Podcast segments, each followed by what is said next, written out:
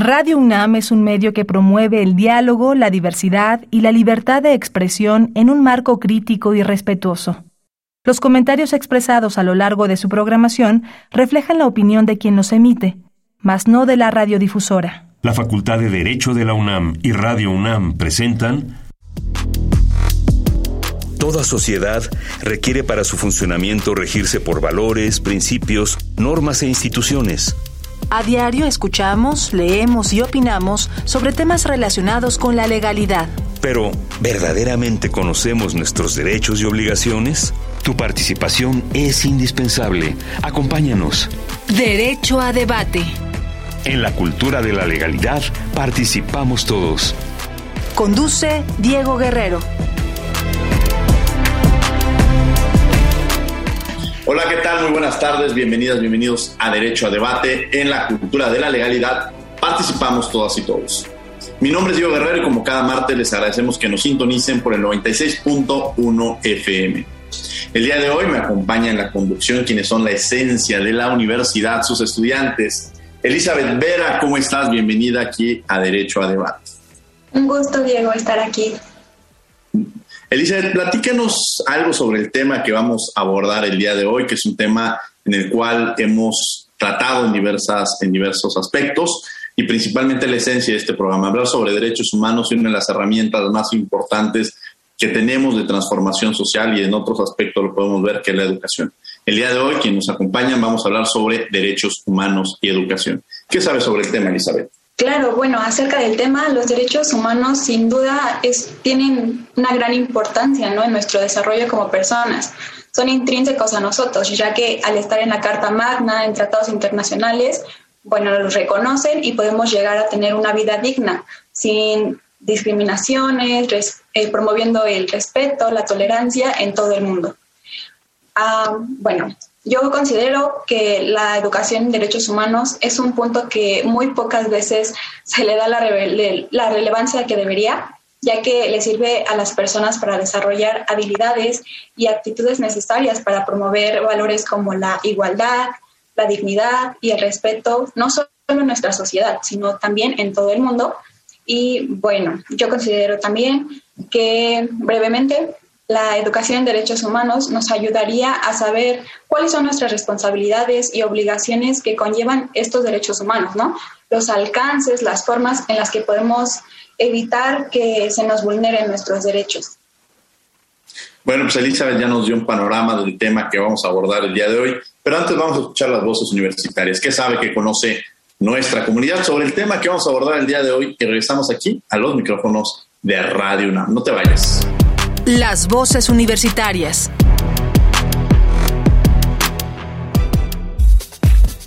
¿La educación debe considerarse un derecho humano? Pues yo opino que sí debería ser considerado como un derecho humano porque siento que todos debemos tener al menos un grado básico de eh, educación para poder convivir con, en una sociedad y poder pues superarnos y tener más oportunidades. Yo pienso que debe considerarse un derecho humano, ya que pues todos necesitamos este la educación para poder conseguir em, este empleo.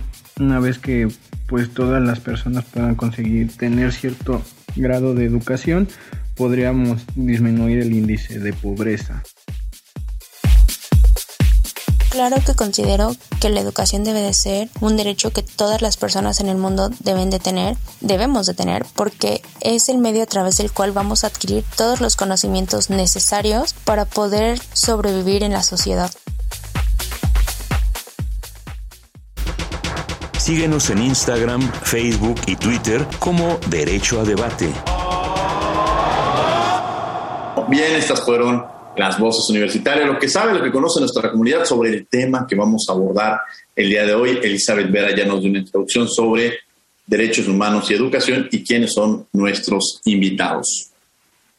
Claro, el día de hoy nos acompaña el maestro Bruno Velázquez Delgado, catedrático de la Facultad de Filosofía y Letras de la UNAM y del ITAM.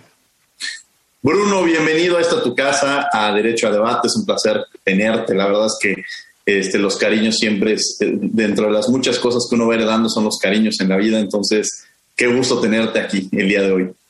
Diego, muchas gracias, Elizabeth. Encantado, encantado de, acompañarles hoy y, poder dialogar y, bueno, estar en este espacio con una amplia audiencia a quien saludo. Entonces, pues para mí es, un placer y, un honor. Les agradezco mucho la, la invitación. Gracias, Bruno. Elizabeth, ¿quién es nuestro otro invitado? También contamos con la presencia del doctor Paolo Pagliai, director del Colegio de Derechos Humanos y Gestión de la Paz de la Universidad del Claustro de Sor Juana. Doctor Paolo, bienvenido a Derecho a Debate, bienvenido a Radio UNAM para hablar de este tema en el que usted ya lo ha abordado de diversas perspectivas y que nos platique un poco más del mismo. Gracias, Diego. Es un gusto estar aquí en la UNAM. de alguna manera, mi caso, soy Puma, luego soy Muchísimas gracias. Muchas gracias. Y bueno, la primera pregunta, Bruno, eh, ¿por qué hablar? ¿Por qué es importante hablar hoy sobre los derechos humanos y la educación y qué implica estar abordando este tema y lo amplio que puede ser? Porque muchas veces cuando hablamos de derechos humanos pareciera que todo puede entrar dentro de la caja de derechos humanos, pero eh, ¿cómo lo podemos entender? ¿Por qué es importante que se estén tocando estos temas, sobre todo también en los medios de comunicación? Sí, bueno, pues eh, efectivamente yo creo que, y aquí, bueno, aprovecho para saludar al doctor Paolo Pagliai, a quien, a quien admiro y respeto mucho. Eh, hemos coincidido últimamente en muchos espacios. Y aquí yo, yo estaría alineado un poco con lo que el doctor Pagliai en algunas otras ocasiones ha, ha sentado, ¿no? Porque la cuestión de los derechos humanos y la educación muchas veces eh, se da por sentado, ¿no? Que, que, digamos, como si fuesen conceptos que van de la mano o como si fuesen fenómenos que, que ocurren eh, de, manera simultánea.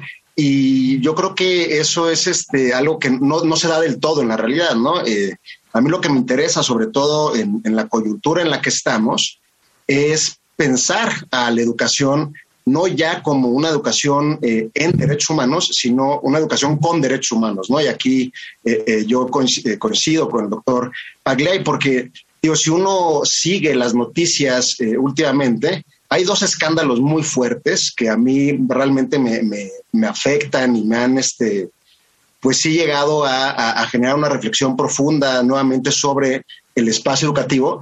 Y esto es, eh, bueno, el escándalo que está ocurriendo en Canadá. No sé si supieron, en los internados católicos en los cuales eh, muchos niños, hijos de niños, infantes de los pueblos originarios canadienses fueron sustraídos de sus familias eh, llevados a, estos, a estas instituciones escolares para aculturarlos, ¿no? Y ahora se han descubierto fosas, eh, se, sabe ahora ya que se practicaban eh, experimentos médicos con estos niños y había toda una serie de abusos y de violencias contra ellos.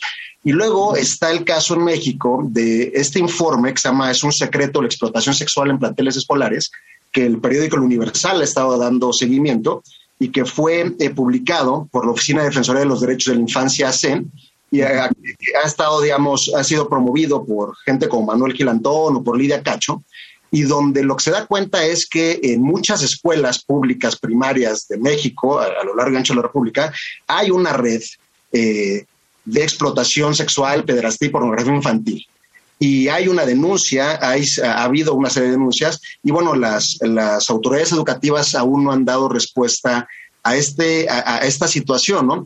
Y entonces acá lo que uno se pregunta es, cuando estamos pensando en la educación, los derechos humanos, uno pensaría que la escuela tendrá que ser un lugar eh, de paz, de seguridad, donde las niñas y los niños y los adolescentes tuvieran es justamente este espacio de convivencialidad, eh, de, de, solidaridad, de amor, de empatía, de etcétera, etcétera, una serie de valores que de hecho no están eh, encontrando en estos lugares, ¿no? Por ahí el, doctor Pagliai, pero con, muchos otros eh, pensadores y pensadores que han, digamos, abordado estos temas, estarán de acuerdo en que la escuela es un, más que un espacio de paz, es un espacio de violencia, ¿no? Y entonces yo creo que por eso es pertinente pensar a la educación y a los derechos humanos como, como un problema que se debe de abordar y que se debe resolver en beneficio de la, de la infancia, ¿no? Eh, eso sí, como en términos generales, tampoco quisiera ahorita abordar de más, ¿no? Es interesante que menciones esto porque efectivamente hay lugares que uno interpretaría que son de seguridad, la escuela. Yo recuerdo que antes, cuando yo era muy pequeño, me decían que si veía algún problema me acercara a un policía. Y ahorita cuestionaría incluso este mensaje de que cuando un, niño se encuentra en peligro, acude un policía. Es decir, se han ido rompiendo estos esquemas y la verdad es que la inseguridad ha permeado en, los, en aquellos lugares que considerábamos incluso este, los más seguros. Y esta parte, este problema de, pornografía lo podríamos ver en escuelas públicas y privadas. Yo creo que también sería amplio, no, hay una diferencia entre una y otra. Y me gustaría retomar este, este tema con el doctor eh, Paglia sobre eh, hablar sobre, sobre la trascendencia del interés superior de las niñas, niños y adolescentes y, cómo eh, fortalecer incluso y garantizar los derechos humanos en las escuelas. Doctor Paglia. Sí, sí, Diego. Eh, lo que dice Bruno es muy importante. Creo que pero antes de llegar a la violación patente de los derechos a través del crimen, ¿no? Porque todo lo que ha mencionado Bruno, lo que estamos imaginando todos y todas en este momento es la violación patente de los derechos, ¿no? La pornografía, el porno revenge, eh, el abuso hacia niños y niñas, adolescentes, ¿sí? Antes de llegar a eso, quizás habría, por lo menos yo como pedagogo tengo esa deformación profesional, habría que reflexionar sobre la educación como motor de violencia. Miren, no hay aberración más grande eh, que la palabra formación. ¿sí? Eh, formar a alguien significa que no tiene forma. Elizabeth no tiene forma. Y yo la formo. ¿sí? De hecho, Benito Mussolini, eh, me recuerdo, que era maestro, que era maestro de profesión, amaba el, el verbo forjar, ¿sí? porque forjar significa formar con el fuego y el martillo. Es decir, la educación en sí lleva la violencia. Tenemos programas, tenemos perfiles de ingreso y perfiles de egreso de cada una de nuestras carreras que evidentemente son la negación, la negación literal del principio de unicidad de la persona humana, ¿sí? Porque nosotros tenemos un perfil de egreso que tenemos que cumplir, que tenemos que cumplir. Vamos, creo que sobre eso tendríamos que reflexionar, porque para enseñar con derechos, los derechos, hay que tener autoridad moral. Hay que tener autoridad moral. Y yo a veces tengo la, la, sensación, lo digo desde la misma trinchera que todos nosotros, que todas nosotras aquí en este programa, tengo la sensación que las escuelas, las universidades no tienen la autoridad moral para enseñar con y los derechos humanos. Eh, eh, recordaba Elizabeth la dignidad. La dignidad humana son los derechos humanos. Es decir, exactamente no son cosas separadas, son lo mismo. Donde hay respeto de los derechos humanos, hay respeto de la dignidad de las personas. Habría que preguntarnos si en nuestras carreras, por ejemplo, o en nuestras escuelas, nosotros respetamos la dignidad de las personas, no solamente de las niñas, de los niños, de las y los estudiantes, sino, por ejemplo, de las y los docentes, que son parte, que somos parte de esa comunidad y que seguido somos víctimas de violación de los derechos. Eh, los derechos son muchos, habrá que recordarlo, no son los 30 de la, de la Carta Fundamental, que son esenciales, sino son muchos más. Tenemos por lo menos cuatro generaciones de derechos humanos a la fecha, y eso significa que la, la escuela, la educación debería de educar con los derechos económicos, con los derechos sociales, con los derechos culturales, los derechos ambientales de las personas. Y aquí entramos en un problema complejo de absoluto nivel, porque evidentemente hasta la universidad más bien intencionada termina imponendo un modello a las personas. Termina imponendo un modello, que puede ser un modelo cultural, un modelo lingüístico, por ejemplo, en violación total de todo lo que decimos. Ma ustedes, aquí somos maestros y estudiantes, ¿cuántas veces hemos dicho a nuestros y a nuestros estudiantes que cada uno de ellos es único e irrepetible? Ahora nos llenamos la boca de esa frase que parece una frase hecha, y de hecho lo es, porque cuando después nos vamos a tratar por fallas sistémicas, terminamos tratándolos todos como si fueran lo mismo. Creo en ese sentido, entonces, que deberíamos reflexionar a fondo sobre nuestra coherencia. Claro. Elizabeth Vera, que me acompaña el día de hoy aquí en la conducción y que además este estudiante de nuestra facultad, fue mi estudiante, fue mi alumna el año pasado y bueno, el semestre pasado y ahora tenerla aquí en los micrófonos es un gusto. Elizabeth, te cedo los micrófonos. Claro, pues estoy de acuerdo con lo que dice el doctor Paolo. Eh, me gustaría saber un poquito más, eh, maestro Bruno, ¿cómo cree que vemos la correcta aplicación al educar con derechos humanos? ¿Cómo sería? No, bueno, pues esa sería la, la pregunta del millón, ¿no? Este ha sido tal cual una de las las preguntas eh, eje de toda la filosofía de la educación, intentar resolver, intentar eh, eh, pues hacer verdaderamente del, sistema educativo un, espacio, un instrumento. Hoy se, habla mucho ¿no? de la humanización, ¿no? Hay que humanizar a las personas, lo que menciona el doctor Pagliai. él mismo hace en otro, en otro de, sus, de sus textos publicados, habla también de la palabra alumno, ¿no? Que el alumni sería aquel, aquella persona sin luz, ¿no? Hay otro tipo de violencia, ¿no? Entonces, bueno, ¿cómo, cómo podríamos verdaderamente reformar eh, al sistema educativo de tal manera que se conviertan, yo creo, eh, las escuelas tendrían que convertirse en estos espacios donde se, respetara la dignidad de todas las personas.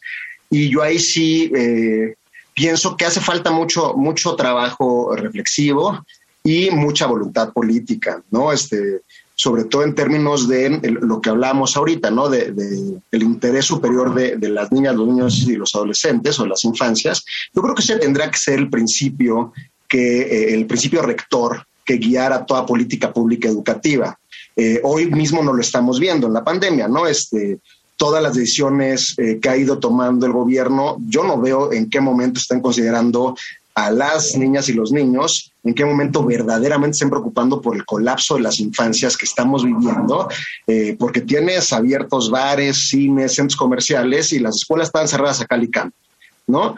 Y luego además ahora quieren abrir las escuelas sí o sí y desaprovecharon un año y medio de tiempo en los cuales las escuelas fueron saqueadas, eh, fueron eh, toda la infraestructura escolar se, vino abajo, colapsó también, en vez de haber aprovechado ese tiempo quizá para darle manutención, para poner eh, bebederos, baños, etcétera, ¿no? Entonces, a mí me parece que lo primero que se tendrá que pensar es que si la educación no puede, digamos, estar secuestrada al, a los planes partidistas de un gobierno en específico, ¿no? Tendrán que ser políticas transeccionales en las cuales además eh, se escucharan las voces de pues la comunidad eh, eh, interesada y que realmente está, digamos, involucrada en el, en el fenómeno educativo, o sea, las docentes, los docentes, etcétera. Entonces creo que sí hace falta un giro radical en el modo en el que estamos comprendiendo a, nuestro sistema educativo. Y en ese sentido yo nada más digo, sí, sí me creo que es que es pertinente pensar el estatuto ontológico de la educación. O sea, el ser humano es un animal que, como diría Kant o Theodor Adorno, ¿no? es por medio de educación que adquirimos nuestra segunda naturaleza. Y entonces ahí nada más habrá que preguntarse, eh, ¿para qué la educación? Y yo lo que respondería es que hoy día la educación tendría que ser pensada con el fin último de erradicar la violencia y conjurar el egoísmo. ¿No? Este, entonces, pero eso implicaría toda una, una, pues sí, un cambio estructural, ¿no? Que no es sencillo. Entonces, claro, tu pregunta me, pone en una situación difícil porque no hay una respuesta eh, única, ni válida, ni, digamos, ni inmediata, ¿no? Pero creo que eh, empezar por, por problematizar esto, por reconocer que hay, que hay un problema estructural y una crisis eh, profunda en el sistema educativo, pues es un buen comienzo, ¿no? No dar por sentado que las cosas están bien, ¿no? Eh, que más en filosofía de la educación, si, si tú revisas la, la, bibliografía o mucho de las investigaciones, se piensa mucho en la universidad como si la universidad fuese ya el único espacio educativo donde realmente se pueden hacer estas reformas y, cambiar a la educación, ¿no? Y nadie se pregunta ya por la educación básica, que yo creo que es, pues, es, lo, es lo principal, ¿no? Luego le estamos pidiendo a las universidades que eh, rectifiquen todos los, eh, eh, los vacíos que traen las, las y los alumnos, ¿no? Entonces yo creo que lo que habría que hacer es volver a, pensar, no dar por sentado que la educación básica está bien como está, ¿no? Eh, por ahí, sin, extenderme más, ¿no? Interesante lo que menciona Bruno, porque yo a mis alumnos cuando les veo faltas de ortografía les digo, bueno, no, este no es un problema de la universidad, pues, este, vámonos a la educación básica, ¿no? O de pronto en este tema de los valores, ¿no? De, de copiar, no copiar en el examen, o sea, estos principios, pues bueno, ya los, no es que se hayan construido dentro de la universidad, sino son problemas que vienen arraigados y que vienen jalando desde, desde la educación básica. Y mencionas algo que, una pregunta que se me hace muy interesante y que me gustaría preguntarle también al doctor Pablo, ¿para qué la educación? Sea, ¿para qué, ¿para qué hablar de educación? ¿Por qué? ¿Para qué sirve la educación? ¿Y qué acciones se deben de tomar? Porque también algo que mencionaba Bruno y que creo que también es muy interesante es el papel sí del Estado, de lo que tiene que hacer, pero también la sociedad, cuál debe, cuál debe ser su responsabilidad, el sector privado, es decir, dónde logramos compaginar las responsabilidades cada uno del sector, porque podríamos decir, el problema es, es del gobierno tiene que resolverlo el gobierno. No. ¿Cuál es, la responsabilidad que debe existir por parte del gobierno? ¿Cuál es la responsabilidad que debe existir como sociedad del sector privado? Y antes, desde luego, preguntar, regreso a la primera pregunta sobre ¿para qué la educación, doctor Paulo? Eh, el discurso sobre la educación es un discurso muy complejo, ¿no? Habría que, habría que comprender bien la pregunta, si para qué debería o para qué es la educación. La educación es para mantener el control del conocimiento y para garantizar la continuidad de un sistema desafortunadamente, que nos puede doler, lo entiendo, pero servimos esencialmente para garantizar la continuidad de un sistema. Eh, eso evidentemente ya de por sí es una falla que nos lleva en dirección opuesta a la educación para y con los derechos humanos. En la realidad, la educación debería de ser un momento de construcción cooperativa del conocimiento. Y eso a todos los niveles, desde la primaria hasta evidentemente la universidad. Mientras nosotros, nosotras, hablo de todas las carreras indistintamente, eh, con varios niveles evidentemente, eh, nosotros transmitimos el conocimiento, que es cosa distinta. De hecho, a pesar de todo lo que decimos y predicamos, nuestros salones de clase siguen siendo la imitación burda de una iglesia. Tienen sus altares y los lugares para los peridenses, donde normalmente los alumnos y las alumnas, si no miran el celular, dicen amén. Porque lo que nosotros decimos es palabra de Pablo es palabra de Bruno, es palabra de Diego. Tanto es verdad que nosotros después te evaluamos con base en lo que dijimos. La construcción cooperativa del conocimiento es otra cosa, pero tiene en sí un riesgo muy grande, que vaya en dirección contraria de los intereses del sistema. ¿Qué deberíamos de enseñar? Tú decías, Diego, en la escuela. Bruno recordaba eh, los valores importantes, ¿no? La no violencia, deberíamos de enseñar la paz. Yo digo que deberíamos de enseñar la desobediencia. Fíjate, si nosotros, sobre todo en una facultad de derecho, sobre todo en una facultad de derecho, si fuéramos capaces de enseñar a desobedecer con responsabilidad, nosotros crearíamos el núcleo esencial para la construcción de paz. y para el respeto de los derechos de la dignidad humana. Desobedece con responsabilidad, es decir, no se vale solo desobedecer, sino hay que aprender a responder por cada acto de desobediencia. Para eso están las reglas. Para desobedecerla cuando sentimos que están equivocados. Qué, interesante que nos mencione esto, sobre todo eh, pone esto sobre la mesa desde, un programa en el cual es producido también por nuestra Facultad de Derecho, por la Facultad de Derecho de la UNAM, en esta figura de desobedecer con responsabilidad. Y creo que, justamente es romper, porque bien lo decía, este adoctrinamiento que en un momento dado existe, eh, que no nos cuestionamos si es bueno o malo, sino a veces la respuesta es, que tiene que ser así, o así dice la ley. Pero eh, romper con estos moldes me hace muy interesante. Elizabeth, ¿qué piensas sobre, sobre este tema y sobre todo tú en, tu formación que tienes dentro de la Facultad de Derecho, recibir este mensaje como estudiante, ¿no? Totalmente, desde el punto de vista de un estudiante, creo que es un tema bastante profundo en el que podríamos abarcar miles y miles de horas nunca acabaríamos, porque sí, rompes las reglas pero con responsabilidad. Creo que hay veces en las que no llega a ser así y se convierte en algo catastrófico. Claro, porque esa parte, esa parte es importante, no es desobedecer por desobedecer, sino quiero retomar esta parte con responsabilidad. Este, la Universidad Nacional Autónoma de México tiene un compromiso social. Entonces, partiendo de esta responsabilidad social que se tiene sobre este piso, es donde podamos quizá generar un debate. Bruno, te doy a ti el, este, el micrófono. Bueno, Elizabeth, te, doy, te cedo a ti el micrófono para que le preguntes a Bruno, pero se me hace que esto nos lleva a una tertulia, una serie de reflexiones muy interesantes, cada uno desde nuestra óptica, e incluso podríamos hablar sobre un programa de desobedecer con responsabilidad y cada uno entenderlo desde nuestra propia perspectiva. Elizabeth Vera. Claro, bueno, Bruno, me gustaría que nos dijeras un poquito más de las políticas educativas que mencionabas hace un momento. Me parece un tema que creo que nuestra audiencia no conoce o solo tiene vagos conocimientos. ¿Nos podrías hablar más?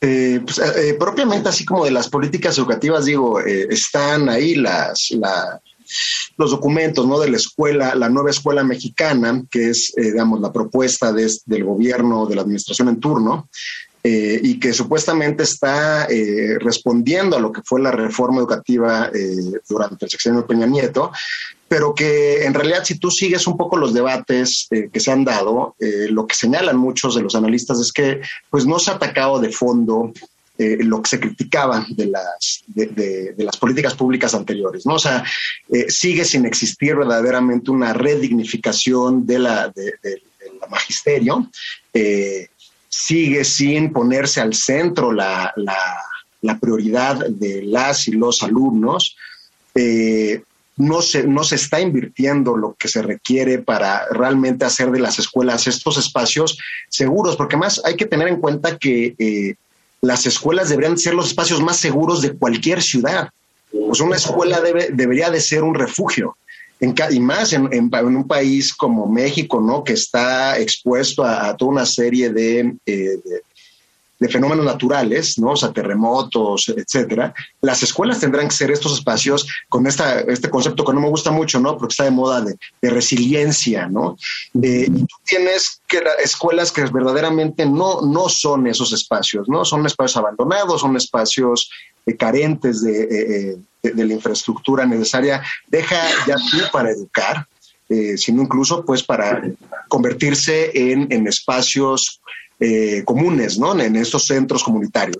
Entonces yo creo que eh, por ahí estamos en México, pues, eh, digamos, en deuda, aunque también hay que decirlo, tenemos un sistema educativo fuerte, amplio, que muchos países que son, digamos, países desarrollados con economías más fuertes que la mexicana no tienen, ¿no? Entonces, tenemos una muy buena base de dónde partir y México verdaderamente podría convertirse en un modelo, en un modelo de una política eh, y de una, digamos, de, buena práctica en términos de política educativa, ¿no? Pero sí hace falta, yo creo que, eh, que se reflexione a fondo, ¿no? O sea, por acá hay, eh, ahorita que, el doctor Pagliai hablaba un poco desde esta perspectiva un tanto anarquista y que a mí me, inmediatamente me recordó a Zuro, ¿no? Con su desobediencia civil, Bueno, es que hay por ahí, yo tengo un folleto muy bello de eh, lo que era la biblioteca anarquista en el país, eh, es en Cataluña, es en Barcelona, que se publicó en 1931. Y ahí es, un folletito donde se habla eh, sobre cuáles serán los principios anarquistas para explicados a los niños. Y vienen 10 dibujitos y en los 10 dibujitos lo que, lo que se ilustra son los valores, principios que se pretenden eh, fomentar en, en las infancias. Y esos principios son ayuda, apoya, copia lo bello, labora, estudia, ama, protege, cultiva y no tengas esclavos. Ah, y trabaja. Y en el, en, el, principio de no tengas esclavos salen los niños liberando un pajarito, ¿no? En cultivar es cultivar la tierra. Eh, entonces, verdaderamente también estamos en, deuda por ahí. Eh, no sabemos, cuando se habla de anarquismo en México, realmente la gente no sabe a lo que se está refiriendo, ¿no? Hay muchos tabús, hay muchos, eh, muchas filosofías, muchas, muchas corrientes de pensamiento que valdría la pena volver a, a, revisar para poder, eh, pues, intentar hacer una propuesta de política pública que responda a nuestros tiempos, ¿no? Además, cabe decir que estamos, Elizabeth, en un, en un horizonte eh, hay una corriente de pensamiento en Francia que llaman el colapsismo, en el cual ya se habla incluso de la posibilidad de la extinción de la especie humana, ¿sí? Por cambio climático, o sea, por, toda una serie de fenómenos eh, ¿no? Antropogénicos, perdón, generados por la actividad eh, humana. Por... Y eso no lo estamos pensando y eso no se está enseñando en las escuelas. Eh, pareciera que en las escuelas los programas de estudio siguen respondiendo a, un horizonte y un mundo pues que dejó de ser hace mucho tiempo, ¿no? Y entonces no estamos preparando a las nuevas generaciones para el futuro, porque le estamos preparando según parámetros, según horizonte que, que ya fue superado, ¿no? Entonces yo creo que en ese sentido el diseño de, de políticas públicas educativas tendría que partir desde ese entendido, ¿no? Eh, porque nuevamente la, la, pregunta que me haces pues me, me, pones en una situación complicada porque pues no hay, no hay una respuesta eh, simple, ¿no? Elizabeth Vera, en la conducción para que le haga una pregunta al doctor Paulo. Sí, pues, doctor Paolo nos mencionaba de la formación, ¿no? De educar. ¿Usted cómo considera que una educación con derechos humanos se ve beneficiada desde educación básica hasta la superior? Porque, pues, decíamos que desafortunadamente en nuestro país carecen de muchos elementos nuestra educación. ¿Cómo cree que esa educación se beneficiaría, la de los derechos humanos, partiendo desde la niñez? Sí, sí, déjame decirte, Elizabeth, que cuando yo hablo de educación, no me refiero únicamente a la educación mexicana. Eh, estoy hablando de la educación en general, puede ser México, Italia, Francia, Estados Unidos o Brasil, da lo mismo. ¿sí? Eh, lo aclaro eh, sí me gusta la referencia a Furo, la verdad, me encanta, pero yo pienso mucho, eh, para contestar a tu pregunta, pienso mucho en San Agustín, ¿sí? En ese hombre que cuando el joven, eh, el joven estudiante le pregunta qué tengo que hacer para hacer bien las cosas, lo pregunta a su manera, ¿no? Le pregunta ¿Qué tengo que hacer para conquistarme el reino de los cielos? ¿no? Pero eso significa que tengo que hacer para comportarme bien. Agustín no le dice respecta las leyes, no le dice pórtate bien, no habla como hacemos nosotros desafortunadamente de cultura de la legalidad, sino le dice ama y haz lo que quieras algo que nos asusta a todos. No hay frase más revolucionaria que esta. Si a mí me preguntaras tú qué tendríamos que enseñar en la escuela, en la universidad, yo te diría algo un poco raro. Te diría que tenemos que enseñar a amar, que enseñar a amar a la gente. Porque eso tiene que ver con los derechos humanos, ves, Elizabeth. Eh, es inútil hablar de derecho a la libertad, derecho a creer, derecho a opinar, derecho a moverse, si tú amas a alguien. ¿Mas qué te voy a hacer yo que te pueda afectar, dañar si te amo? Nada. El tema es que cuando nosotros hablamos de enseñar a amar, tenemos un problema real que es el problema de sentirlo cursi y ridículo. Y eso es un tema que verdaderamente es una idiosincrasia no solo en México, sino de toda la cultura occidental. El amor no se toca, el amor no se involucra en la educación. Creo que ese es un tema real, porque cuando hablamos de amor, lo recuerdo a todos, hablamos de compasión. Es decir, enseñar a todas y todos nuestros estudiantes a sentir lo que los demás sienten junto con ellos. Ese es un tema devastador. No es algo fácil, por eso huimos, porque no sabemos cómo. Porque no sabemos cómo. Deberíamos de empezar del cómo, ¿me entiendes? Mientras en este país, y eh, también en todos los demás, uno se preocupa del qué. Todo el mundo quiere opinar sobre lo que se enseña y a nadie le importa de cómo se enseña. Todo el mundo quiere controlar los contenidos porque los contenidos son fácilmente manipulables. ¿sí? Pero nadie quiere meterse en cómo se hacen las cosas. Mientras lo único que tendríamos que verdaderamente hacer es preocuparnos del cómo. Porque lo que tú aprendes en la universidad es el cómo. Y mira, no estoy hablando de la primaria, estoy hablando de la universidad. Si tú estudiaste derecho en la UNAM, no aprendiste el mismo derecho que en otras universidades de este país. No hablo de la mía, por decencia, por supuesto, ¿no? Porque yo creo que aquí se aprende un buen derecho, pero en otras. ¿Por qué? Porque lo que forma un abogado y una abogada en este país no es la ley, sino cómo se le enseña el derecho. Así que tienes abogados déspotas, tramposos, corruptos, que creen que eso es ser buenos abogados. Y eso es el problema de la educación. Hablando de algo que todos aquí entendemos.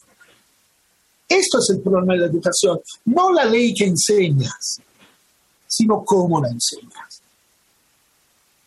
Eso me parece fundamental y eso vale en kinder, vale en primaria, vale en secundaria, vale en la prepa, vale en la universidad, vale en todos lados. El cómo es más importante. Y entonces, Diego, lo que deberíamos de empezar a trabajar es la formación. En la formación de los docentes, de las docentes para derechos humanos, con los derechos humanos. Formar. Los que forman. Formación de formadores ¿sí? Y creo que ahí hay un partido bastante abierto, Bruno tiene razón, tenemos una gran oportunidad en este país de construir algo diferente, que no sea la copia mal hecha de otros modelos educativos que además, perdónenme, siempre los utilizamos como unos tótem y después cuando excavamos vemos que son dañinos y francamente discutibles, sobre todo en derechos humanos. Bruno Velázquez, me llama mucho la atención toda esta parte del no irnos al qué, sino el cómo. Cómo generar estos cambios que, se pueden. Platícanos sobre esta parte, el cómo. Eh, me gustaría llevar este, esta línea que decía el doctor Paolo sobre el cómo, lo que, qué es lo que tienen que hacer. No repetir estos patrones, no repetir estos modelos que existen en otros espacios, eh, que pensamos que es como copiar y pegar, ¿no? Eh, como si se copiara, lo pegamos y queda perfectamente cuando hay otros contextos sociales, culturales, o sea, hay mucho más, ¿no? Entonces, ¿cuál quizás sería este, el cómo desarrollarlo y también que nos platicara sobre la importancia de promover la participación de los diferentes eh, sectores en la materia, en, este, en esta responsabilidad, porque me parece que retomamos una parte importante, no es a un sector al que le corresponde la responsabilidad, sino eh, le corresponde a cada uno desde su trinchera. Bruno Velasco. De acuerdo, de acuerdo Diego. Pues eh, mira, eh, igual agarrando a bote pronto la, pregunta y aprovecho incluso pues para, para promover acá un concurso que estamos, eh, bueno, ya es una convocatoria abierta para un concurso de carteles sobre suelos de conservación que esté enmarcado en el derecho humano al medio ambiente saludable. Y este concurso lo, lo pensamos bueno, yo desde el programa Universidad de Derechos Humanos acá en la UNAM, junto con gente de la Secretaría de Medio Ambiente de la Ciudad de México, eh, la red Altepetl, que es la red de pueblos originarios que habitan en los suelos de conservación de la Ciudad de México, que son el 60% más o menos del, de todo el territorio de la ciudad.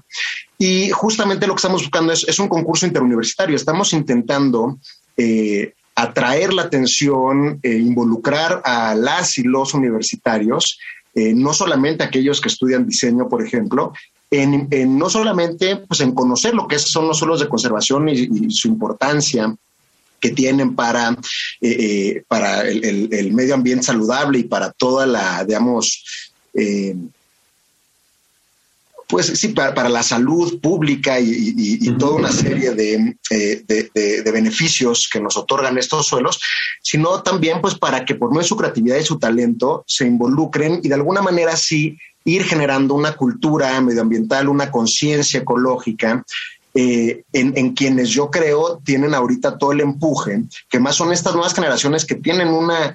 Eh, pues tienen, pareciera, una enorme, una enorme voluntad, un enorme eh, interés en participar en, en, acciones, en actividades de impacto, de impacto social, ¿no? Entonces, bueno, esa es una, es una estrategia que ahorita mismo estamos eh, impulsando y que a mí me, me, realmente me convence en términos de que es una, es una estrategia pues que implica al gobierno, a las academias, a las universidades, a la sociedad civil y además eh, a la transdisciplina, ¿no? Entonces yo creo que esa es una, forma. Eh, claro, hay que innovar, ¿no? Yo creo que justamente tenemos que empezar a, pensar fuera de la, de, la caja y fuera de los modelos que ya de alguna manera pues han demostrado su, o se han agotado, ¿no? Digamos, ya están agotados. Es una, y otra, yo creo, y retomando un poco de lo que hablábamos, es eh, sin necesidad de ir fuera de nuestro país, pues tenemos muchos ejemplos en México eh, de comunidades de los, en los pueblos originarios que han sabido organizarse y han sabido de alguna forma eh, generar prácticas distintas, ¿no? De, de, convivencialidad. O sea, por ahí hay un ejemplo muy bonito que ponía Carlos Lenkensdorf, eh, que fue profesor de la Facultad de Filosofía y Letras del UNAM, y él estudió mucho a los pueblos tojolabales, ¿no? en el sureste mexicano y él cuenta una anécdota en, la cual él iba, fue a, alfabetizar, ¿no? A, estos, a, una, a, una, comunidad tojolabal, y cuando les hace un examen, eh, se da cuenta, les pone el examen y, se da cuenta que todos, las y los alumnos se juntan, hacen, se reúnen todos ellos juntos y empiezan a, responder el examen juntos. Y entonces, pues, Carlos Leskendorf y sus colegas se acercan y dicen, oiga, no es que así no, así no se hace el examen. Y entonces lo que le responden los tojolaoles es, eh, discúlpanos, pero es que así nosotros resolvemos nuestros problemas en nuestra comunidad. Nos reunimos y eh, dialogamos y llegamos a soluciones consensuadas, porque pues 30 cabezas piensan mejor que una, o que usted no piensa igual que nosotros, don Carlos, ¿no? Y pues ahí Carlos cae en cuenta y luego empieza a escribir varios textos muy bellos sobre el nosotros, ¿no? Este concepto del nosotros que rompe con esta idea del sujeto, del individuo, de, la meritocracia, bueno, que es lo que le da fundamento a la meritocracia, a la competitividad y a toda esta forma de, pues sí, un tanto capitalista, neoliberal, los forman, ¿no? En la que los espacios educativos siguen respondiendo a ese principio. ¿no? Entonces yo creo que es, va por muchas partes, ¿no? Pues pensar estrategias distintas, involucrar a todos los, sectores, ¿no? A todos, eh, eh, al gobierno, a las, a las academias, a la sociedad, y al mismo tiempo intentar, eh, pues, pensar desde otra perspectiva, ¿no? Cambiar de atalaya, ¿no? Y atreverse a eso, o sea, desobedecer un poco ahí, sí, haciendo caso al doctor Pagliai, intentando, pues, ya no solamente continuar con las maneras a las que estamos acostumbrados, ¿no? Desde, desde, eh, desde las universidades o las escuelas, ¿no? No sé si respondo, Diego, pero espero. Yo acá me podría quedar hablando sobre las diversas este, temas. Y me gusta mucho esta parte porque creo que eso rompe con el tema individualista y, y empezamos a pensar en equipo, ¿no? Eso pasa en la vida laboral. Cuando llegas a tu vida laboral hay una competencia, por ver quién entrega, cuando más bien es la suma de esfuerzos. Quizá uno es mucho más, este, eh, mejor, es, tiene mejores capacidades para escribir, otro tiene mejores capacidades para relacionarse, otro tiene mejores capacidades para hablar en público. Entonces, incluso eso puede coadyuvar a, que las capacidades de unos se vuelven las fortalezas eh, del equipo y estas eh, contextos o algunas cosas que puedan ser nuestras debilidades, pues no son tan visibles cuando estamos trabajando en equipo. Entonces, creo que, y eso se ve en la vida laboral y creo que también este, hay mucha gente que son genios en la, en la vida académica, pero cuando los ponen a trabajar en equipo no saben trabajar en equipo y esa es parte también de la formación y la educación. Elizabeth Vera, que nos acompaña el día de hoy en los micrófonos de Radio UNAM, estamos hablando sobre derechos humanos y educación y profundizando en diversos temas, en romper los modelos educativos que existen. Yo vengo de un sistema Montessori y recuerdo que cuando llegaba con mis maestros y les hablaba de tú, ya de ahí entrada era un, no, no le estás hablando de usted, ¿no? Yo estaba muy acostumbrado a hablarles de tú y creo que mi vida, en mi formación, eso me ha ayudado a tener muy buenas relaciones con, con, las personas con las que me desarrollo, porque me puedo llevar muy bien con Bruno, me puedo llevar muy bien con Gabriela, y, y, somos de generaciones distintas, los tres, y yo a Gabriela le digo Gabriela, y a Bruno le digo Bruno, y no hay estos esquemas generacionales de que te hablas de usted, o sea, no existen. Y creo que parten justamente de romper esos modelos y de, y de esta palabra de desobedecer con responsabilidad. Elizabeth Vera, que nos acompaña el día de hoy en la conducción. Claro, eh, me llamó la atención para todos aquellos los interesados que estén en la convocatoria. ¿Dónde la podemos encontrar, maestro Bruno? Sí, mira, está, está la página eh, Cartel Suelo Conservación CDMX. Eh, también tenemos una página en Facebook, igual Cartel Suelo Conservación CDMX y eh, la convocatoria está abierta hasta eh, octubre y tiene, eh, tiene una, hay, hay premios, hay, hay premios para el primero, segundo, tercer lugar, 50 mil, 30 mil y 20 mil pesos. Y además la idea, ahorita tenemos un seminario que está corriendo en paralelo a la convocatoria con el Tecnológico Nacional de México y la UAM y la UNAM involucradas, el Politécnico Nacional también. Eh, y, cada una vez a la semana hay una conferencia y luego además la idea es que con los mejores 50 carteles eh, vamos a intentar hacer, eh, que, es un hecho, ya tenemos el apoyo de Secretaría de Cultura de la Ciudad de México, vamos a hacer exposiciones en distintos espacios públicos y museos de la Ciudad de México, así como publicar un catálogo con los mejores diseños. Entonces, justo la idea del, del concurso es que no se agote solamente el concurso, ¿no? sino ir generando esta cultura medioambiental, esta conciencia ecológica. Entonces, pues agradezco el espacio que, me ofrecen aquí para, hacer el anuncio. Vamos a un corte y después te volver a pedir los datos. Vamos a Descubriendo tus derechos y, y regresamos a los micrófonos de Radio UNAM. Estás en 96.1 FM. Descubriendo tus derechos. Derecho a votar y ser votado. Son derechos de la ciudadanía. Votar en las elecciones populares y poder ser votada o votado para todos los cargos de elección popular, teniendo las calidades que establezca la ley. El derecho de solicitar el registro de candidatos ante la autoridad electoral corresponde a los partidos políticos, así como a los ciudadanos que soliciten su registro de manera independiente y cumplan con los requisitos, condiciones y términos que determine la legislación. Escuchas Derecho a Debate. La última y nos vamos. Muy bien, estos fueron descubriendo tus derechos Estamos en la última y nos vamos y para ello le cedería el micrófono al doctor Paolo sobre algún tema que hemos dejado en el aire o en algún tema que quiere profundizar. Tenemos un minuto, un minuto y medio. Sí, Diego.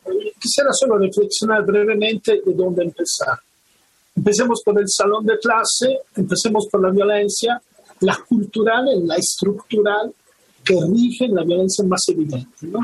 Trabajemos sobre la violencia estructural trabajemos sobre los criterios de evaluación, trabajemos sobre el concepto de calificación de las personas, eh, trabajemos sobre el concepto de competencia y de competitividad, ¿verdad? Que son cosas que parecen distintas, pero en nuestros sistemas no lo son.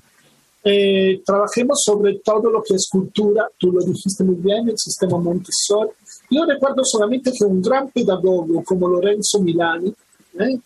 carta a una maestra, un texto fundamental para todas y todos nosotros, decía la obediencia ya no es una virtud, no invitaba francamente a la revolución, sino recordaba que cuando tú eliges obedecer, esa obediencia no deja de ser una elección. Entonces tienes que responder. Y si obedecer implica la responsabilidad, porque no desresponsabiliza, ¿sí? entonces que también exista la posibilidad de desobedecer respondiendo.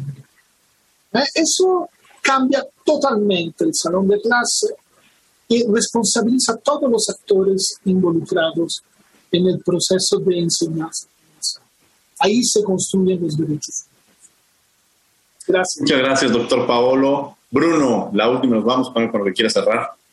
Ah, bueno, pues entonces nada más retomando un poco esta idea del de, para qué y el cómo la educación, pues simplemente reiterar que yo estoy convencido que tendríamos entonces que empezar la educación para erradicar la violencia, para conjugar el egoísmo, sobre todo en este, eh, en este mundo y en esta realidad que, que nos aqueja y donde hay en México, ¿no? Feminicidios, hay homofobia, hay transfobia, hay xenofobia, eh, hay todo un egoísmo eh, antropocéntrico muy, muy fuerte. Y entonces yo creo que la educación podría ayudarnos a intentar superar ese, ese eh, horizonte que definitivamente nos está llevando a un colapso, ¿no? Y, pensando en este día del, del, colapso de las infancias, sobre todo en el, en el contexto de la pandemia, eh, pues yo, me quedé pensando, ah, preparándome un poquito para, para este espacio, decía, bueno, así como hay este, eh, esta figura del estudio de impacto ambiental para las obras de infraestructura no públicas y privadas, pues quizá no estaría mal pensar en la obligación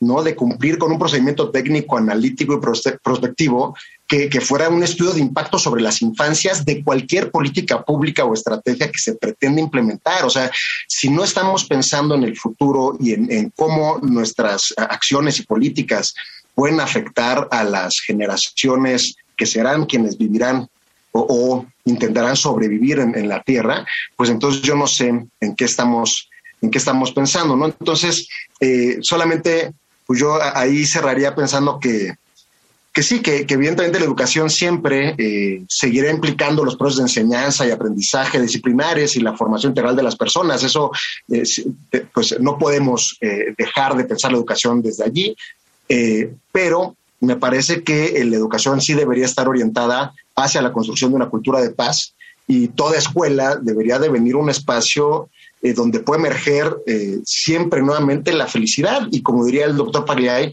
la, la, capacidad de amarnos, ¿no? De amarnos unos, unos a otros, unas a otras, ¿no?